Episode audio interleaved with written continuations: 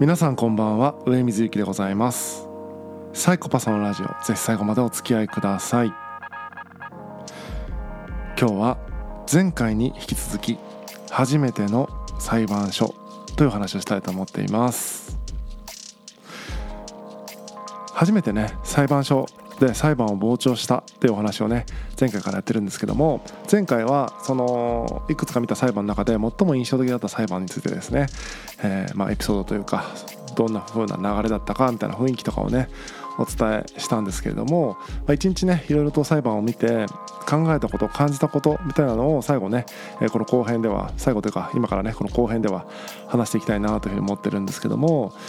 まあ大きく4つですかね。まだちょっと翌日なんで整理はできてないんですけどもパッと思いつくあの今回の感想は4つあってまず1つ目はですねこの社会みたいなものにリアリティが持てるっていうことですね。あまり自分の周りにはいない感じの人たちが今回被告の方で多かったんですけどもまあ、なんか話聞いてると、まあ、こういう背景があるんだなとかこういう感じなんだなみたいなのをすごくねまあ、事実ねそのフィクションじゃないですからその本人のご本人のね人生みたいなものをこう知ることもできたしその上でどのような葛藤とか思いがあったのかなみたいなことにも触れることができてとはいえこの社会の立て付け上それが誤りだよねとダメだよねみたいなことのせめぎ合いの中でねなんかそういうものを感じる、まあ、前回のお話もそうですけども最後ね弁護士さんがすごい綺麗にまとめたけども最後のパスを決めきれないとかね。そういうことがやっぱ起こるよねと。それがやっぱりリアルな社会。そういうことを決めきれないからこそ、ま、そうなる側面もあるよね。とかいろんなことやっぱ思うんですよ。うん。なんかねリアルがそこにはあるなって思いました。あとはそのアル中とかもそうですよね。アルコール中毒になってこういうリスクがあってみたいなのはやっぱり本とかでも読んだことがあるし学校でも多分習ったと思うんですけども。で実際自分もこのポッドキャストでねお酒がね、えー、まあ二日酔いとかで仕事にならないんだみたいなことを言ってて、まあ、今ね30何日か連続でやめてますが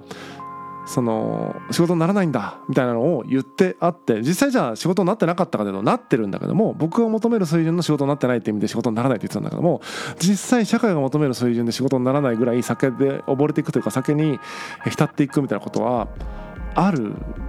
でも実際に目の前の人がそうやって仕事にならないぐらい酒を飲んでで仕事を辞めて生活保護もらいながら酒飲んでそれでも足りなくなってお酒を盗むみたいなその負のスパイラルみたいなものを目の当たりにしてお酒の怖さみたいなことにリアリティを持ってたりっていう感じでとにかくねその、ま、犯罪に至るほどの状況みたいなものを見ていくとこの社会のリアリティみたいなのが見えてくるなまあそれもある種偏った社会なんだけどもでも一つの側面として社会のリアルが見えてくるなっていうのはありましたね。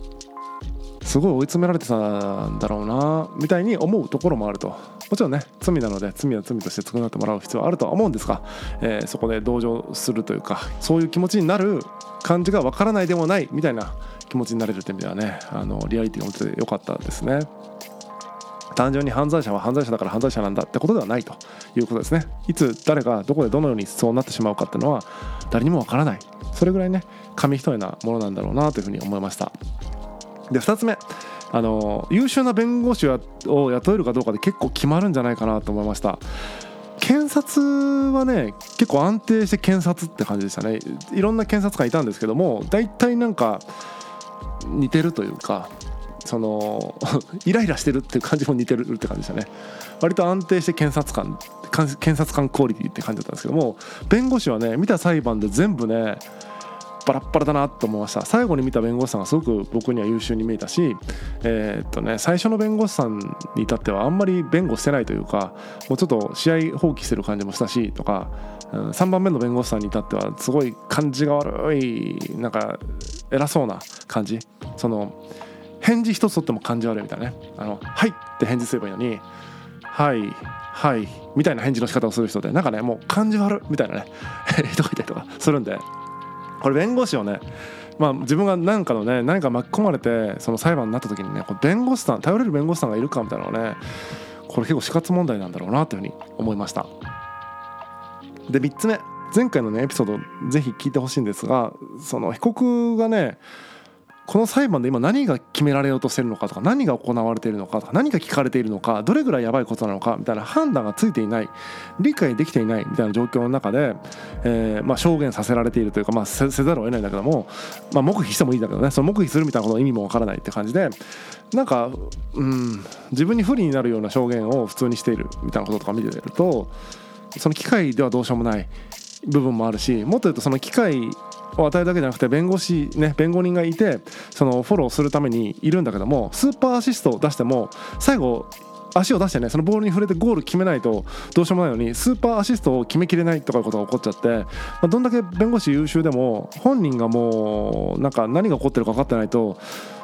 こう救われようがないっていう感じでしたね。別に投げやりになってどうでもいいってやってた感じでもなかったんですよ被告は。単純になんかよく分かってない感じですげえ不利になるようなことを言ってるっていう感覚があったんでこの理解力とかその説明力みたいなのがないと結構厳しいなと思いましたね。で最後の例だけじゃなくても、えーとね、他の被告もその答弁みたいなのがすごくね矛盾しまくったことを言ってるとか全然説明になってないみたいなことがあってやっぱ説得力のある喋りができる人まあロジックが分かるとかもしくはそのねあもしくはというかプラスアルファね、えー、シャキシャキ喋るとかあ分かりやすくしゃべるみたいなことができる人が有利なルールになってるよなと思いましたね。はい、でそして4つ目とはいえじゃあそういう人たちですよね、まあ、一定のまあ落語者と言っていいのか分かりませんけどもあるルールの基準に達しないというかついていけない人っていうのが出てきた時にとか出てくるシステムになってるよねと。落語者を出す前提のシステムになってるよねと。それは最近僕すごくいろんなところで感じていて社会側がこうハードルを上げていってどんどん落語者を作るようになっていっているように見えると。でも一方でそれは自由でもあると思うんですよ。自分で自由にしたいっていう思いがあると思うから自分の責任で、えーと、決めていいよっていうのが自由だと思うんですけどもじゃあその自己責任に耐えられないとかそれをうまくやれない人っていうのが落語者としてなっていくみたいなのは結局、